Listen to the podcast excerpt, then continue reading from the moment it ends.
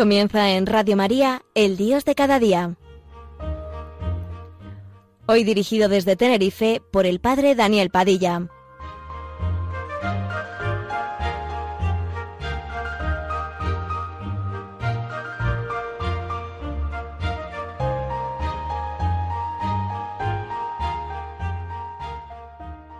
Buenos días amigos. Estamos ya a las puertas de la semana de oración por la unidad de los cristianos. Y siempre he pensado que la santidad es la mejor manera de contribuir personalmente a la unidad en la Iglesia. Y me alegra especialmente decir esto cuando uno ha leído ya y vuelve a leer la exhortación del Papa Francisco, la exhortación apostólica Gaudete et exultate, porque después de cinco años de haber sido elegido, el Papa Francisco decidió publicar una tercera exhortación apostólica con este título, Gaudete et exultate, es la alegría, el gozo, la exultación. Como lo dice explícitamente el subtítulo, el documento tiene por tema el llamado a la santidad en el mundo actual.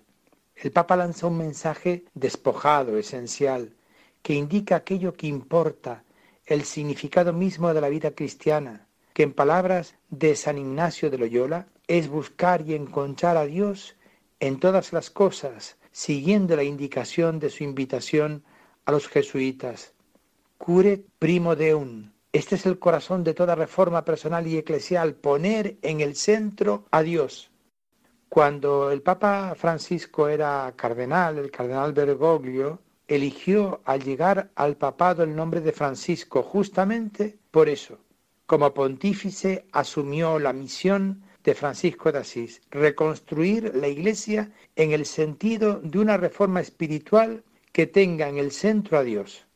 Afirma el Papa, el Señor lo pide todo y lo que ofrece es la verdadera vida, la felicidad para la cual fuimos creados. Él nos quiere santos y no espera que nos conformemos con una existencia mediocre, aguada, licuada, dice él. Este texto magisterial, Gaudete et Exultate, no quiere ser un tratado sobre la santidad, con tantas definiciones y distinciones que podrían enriquecer este importante tema, o con análisis que podrían hacerse acerca de los medios de, de santificación. El humilde objetivo del Papa es hacer resonar una vez más el llamado a la santidad, procurando encarnarlo en el contexto actual con sus riesgos, desafíos y oportunidades. Y en este sentido, espera que sus páginas sean útiles para que la Iglesia se dedique a promover el deseo de la santidad. Y como veremos, este deseo del Papa tiene su corazón latiente en el discernimiento. Sí, mis queridos hermanos, el discernimiento es un tema que al Papa Francisco le importa sobremanera, porque es ahí, en ese tema, donde él descubre que está el origen y la fuente de nuestro avance espiritual. Gaudete et exultate se compone de cinco capítulos. El punto de partida es el llamado a la santidad dirigido a todos. De allí se pasa a la identificación clara de dos sutiles enemigos que tienden a disolver la santidad en formas elitistas, intelectuales o voluntaristas, como si la santidad fuera para unos pocos en la iglesia, para algunos que son hombres y mujeres muy concienzudamente preparados. Después se toma las bienaventuranzas evangélicas como modelo positivo de una santidad que consiste en seguir el camino a la luz del Maestro, y no una vaga idea religiosa. Se describen a continuación algunas notas de la santidad en el mundo actual, paciencia y mansedumbre, humor, audacia y fervor, vida comunitaria y oración constante. La exhortación concluye con un capítulo dedicado a la vida espiritual como combate, como vigilancia, como discernimiento. El documento es de fácil lectura por si alguno de ustedes se quiere adentrar en este tema y no requiere de complejas explicaciones. No obstante, en esta breve guía que pueden ser mis palabras, vamos a procurar mostrar sobre todo alguna de sus fuentes remotas en las reflexiones pastorales de el Papa Bergoglio como jesuita y después obispo y por último en las más recientes como pontífice. Así trataremos de identificar también los temas centrales del Papa Francisco y el claro mensaje que Francisco quiere lanzar hoy a la Iglesia. ¿Qué es la santidad? ¿Dónde la ve él vivida? ¿En qué formas y contextos? ¿Cómo se la puede definir? La santidad está en el corazón del pontificado de nuestro Papa desde el comienzo. En la entrevista que concedió a la Cividad Católica en agosto de 2013, es decir, a cinco meses de su elección, habló largamente de ella. Es conveniente releer hoy un pasaje fundamental de ese texto. Yo veo la santidad en el pueblo de Dios, su santidad cotidiana. Y de nuevo, de forma más extensa, dice, yo veo la santidad en el pueblo de Dios paciente, una mujer que cría a sus hijos, un hombre que trabaja para llevar el pan a casa, los enfermos, los sacerdotes ancianos que tienen muchas heridas pero que tienen una sonrisa porque han servido al Señor, las religiosas que trabajan mucho y que viven una santidad escondida. Esta es para mí la santidad común. Yo asocio la santidad a menudo con la paciencia, no solamente la paciencia como hipomoné, el cargar con los acontecimientos y las circunstancias de la vida, sino también como constancia en el avanzar día tras día. Esta es la santidad de la iglesia militante de la que habla San Ignacio. Esta fue la santidad de mis padres, dice el Papa, de mi papá, de mi mamá, de mi abuela Rosa, que me hizo tanto bien, en el breviario tengo el testamento de mi abuela Rosa y lo leo a menudo. Para mí es como una oración. Ella es una santa que sufrió mucho, también moralmente, y siguió siempre adelante con coraje. En esta respuesta puede reconocerse el tono y el significado de este documento Gaudete et Exultate, su clima espiritual, su aplicación práctica, entre las respuestas que el Papa dio en esta entrevista aportó una definición. Hay una clase media de la santidad.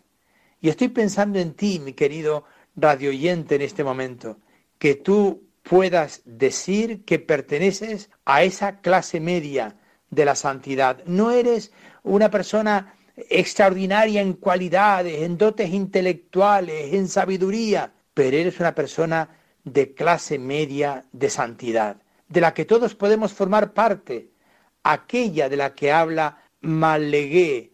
Malegué es un escritor francés, o tal vez mejor Maler, que es muy querido por el Papa. Y este escritor es citado también en Gaudete et Exultate, a propósito de la santidad.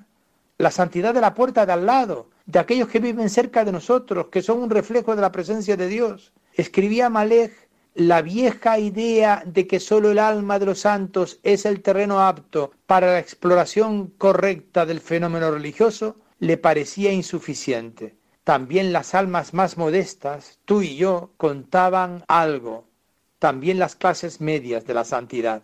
Por tanto, la santidad debe buscarse en la vida ordinaria y entre las personas que nos están cerca, no en modelos ideales, abstractos o sobrehumanos.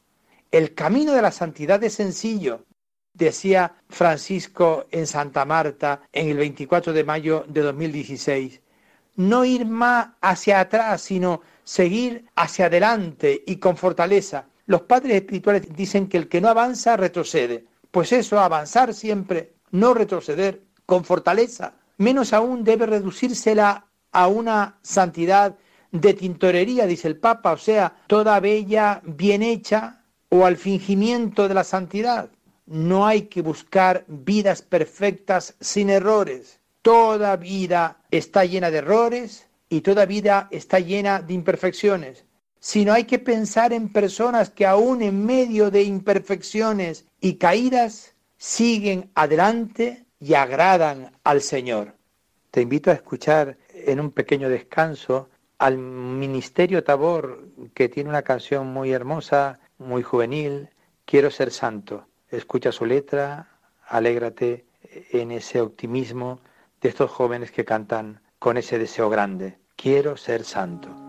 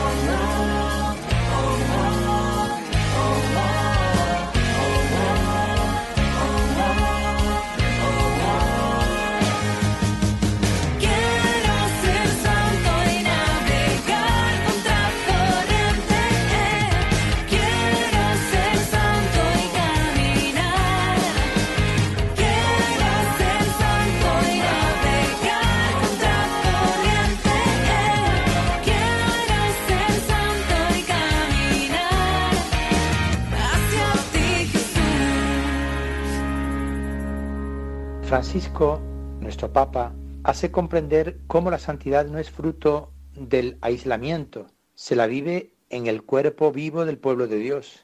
Fuimos engendrados para la santidad en un cuerpo santo, el de nuestra Santa Madre la Iglesia, decía él.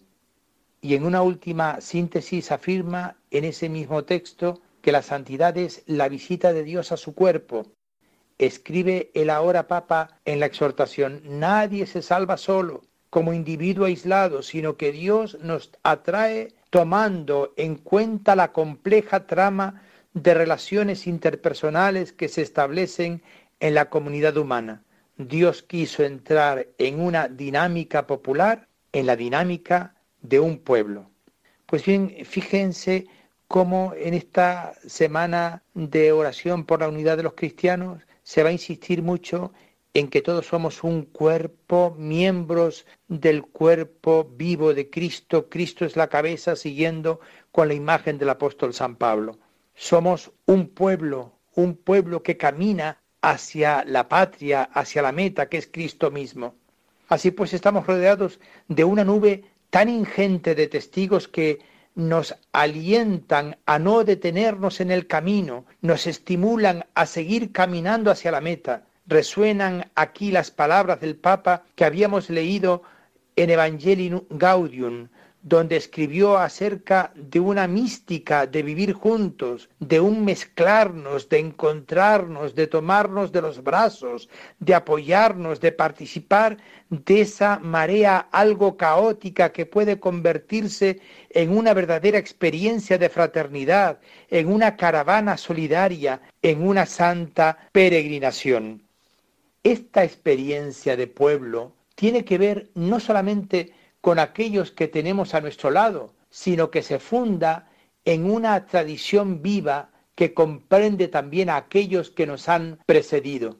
El Papa desarrolla aquí una intuición que había expresado ya en el prólogo escrito en el año de 1987 a su segundo libro titulado Reflexiones espirituales sobre la vida apostólica. En esas páginas habló de los antepasados que nos precedieron en la esperanza, generaciones y generaciones de hombres y mujeres, pecadores como nosotros. Ellos vivieron las múltiples contradicciones de toda vida, las sufrieron y supieron entregar la antorcha de la esperanza. Así llegó a nosotros y a nosotros nos toca ser fecundos en la transmisión de ella. La mayoría de esos hombres y mujeres no escribieron historia, simplemente trabajaron y pasaron por la vida y porque se sabían pecadores, aceptaron la salvación en esperanza y transmitieron no solamente una doctrina, sino también ante todo un testimonio, y lo hicieron con la sencillez con que se dan las cosas de todos los días. Proseguía el entonces padre Bergoglio, citando nuevamente al escritor francés que le es tan querido. No conocemos sus nombres, configuran un pueblo de creyentes, una santidad cotidiana, la clase media de la santidad. No sabemos de sus pequeñas historias de días y de años, pero sus vidas han florecido de rosas y flores en la nuestra nos ha tocado la fragancia de su santidad. Ahora, treinta años después, reencontramos las mismas expresiones en la exhortación apostólica Gaudete et exultate, y son un testimonio de la raíz profunda que tiene Bergoglio sobre esta visión de la santidad, una gratitud inmensa a todos aquellos que sembraron de santidad la vida y de esa siembra nosotros recogemos flores y rosas. Pero la santidad no es la imitación de modelos abstractos e ideales. La referencia de la santidad ordinaria son sencillas, cercanas, populares, una santidad pequeña, casi casi de babuchas, de andar por casa. Muchas veces ha hecho referencia Francisco a Teresita de Lisieux, recordando su camino hacia la santidad, lleva consigo sus escritos durante sus viajes apostólicos y ha canonizado además a sus padres, a los padres de Teresita de Lisieux. Y en la homilía de la misa celebrada en Tiflis, en Georgia, el 1 de octubre de 2016, citó los escritos autobiográficos de Teresita del Niño Jesús, en los que ella nos señala su pequeño camino hacia Dios, el abandono del niñito que se duerme sin miedo en brazos de su padre, porque Jesús no pide grandes hazañas, sino únicamente abandono y gratitud. Pero la santidad está ligada también a la persona individual, a ti y a mí. La santidad es vivir la propia vocación y misión en la tierra. Cada santo es una misión. Esto también nos es señalado por Teresita, como dijo el Papa en la homilía pronunciada en la Catedral de la Inmaculada Concepción en Manila el 16 de enero de 2015. La santidad misma es una misión, no existe un ideal abstracto. Francisco lo había escrito ya con palabras de fuego en Evangelii Gaudium. Yo soy una misión en esta tierra y para eso estoy en este mundo. Hay que reconocerse a sí mismo como marcado a fuego por esa misión de iluminar, bendecir, vivificar, levantar, sanar, liberar. Allí aparece la enfermera de alma, el docente de alma, el político de alma, esos que han decidido a fondo ser con los demás y para los demás. Impresiona el carácter extremadamente concreto de los ejemplos. Bergoglio no habla ni escribe nunca en general, necesita señalar figuras concretas, ejemplos y hacer incluso enumeraciones. En 1989, el entonces padre Bergoglio había presentado un libro del padre Ismael Quiles, un jesuita a quien él quería, que había sido su profesor y a quien como papa cita también en Evangelii Gaudium. El título del volumen presentado por Bergoglio era Mi ideal de santidad. Después de haber hablado de la santidad en general, Quiles dedica la segunda parte de sus consideraciones al propio ideal, es decir, a la santidad que Dios quiere de cada uno de manera diferente. Se trata pues de discernir el propio sendero, el propio camino de santidad, aquel que le permite a cada uno dar lo mejor de sí mismo, como escribe Francisco recordando implícitamente la lección del padre Quiles que él cita. Es decir, mis queridos amigos, cada uno de nosotros tiene un camino único e irrepetible de santidad. No hay camino semejante o igual a otro. Cada uno tiene que hacer su propio camino personal e intransferible. Estamos llegando a la semana de la unidad. Y yo me pregunto, ¿hará falta muchas estrategias? ¿Hará falta muchos planes para alcanzar y conseguir la unidad? Pues no lo sabemos.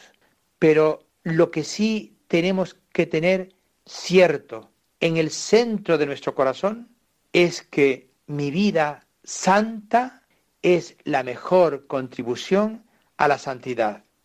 Mi vida entregada, mi vida donada, mi vida gratuita, mi vida en camino a la perfección es una contribución a que la unidad de Cristo se haga presente en medio de su pueblo.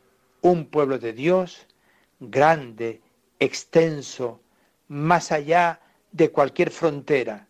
Un pueblo de Dios que aspira a caminar en una misma dirección de marcha para poder participar en una comunión ilimitada de vida y de destino con Jesús, nuestro Maestro, buen pastor, cabeza del cuerpo de la Iglesia, aquel al que aspiramos con todas las energías de nuestro corazón y con toda la fuerza de una santidad que es gracia, que es don y que ya es regalo.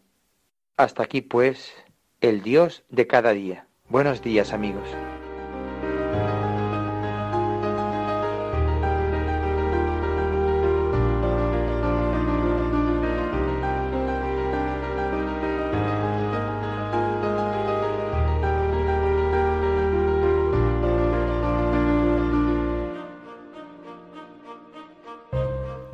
Finaliza así en Radio María, El Dios de cada día, hoy dirigido desde Tenerife por el Padre Daniel Padilla.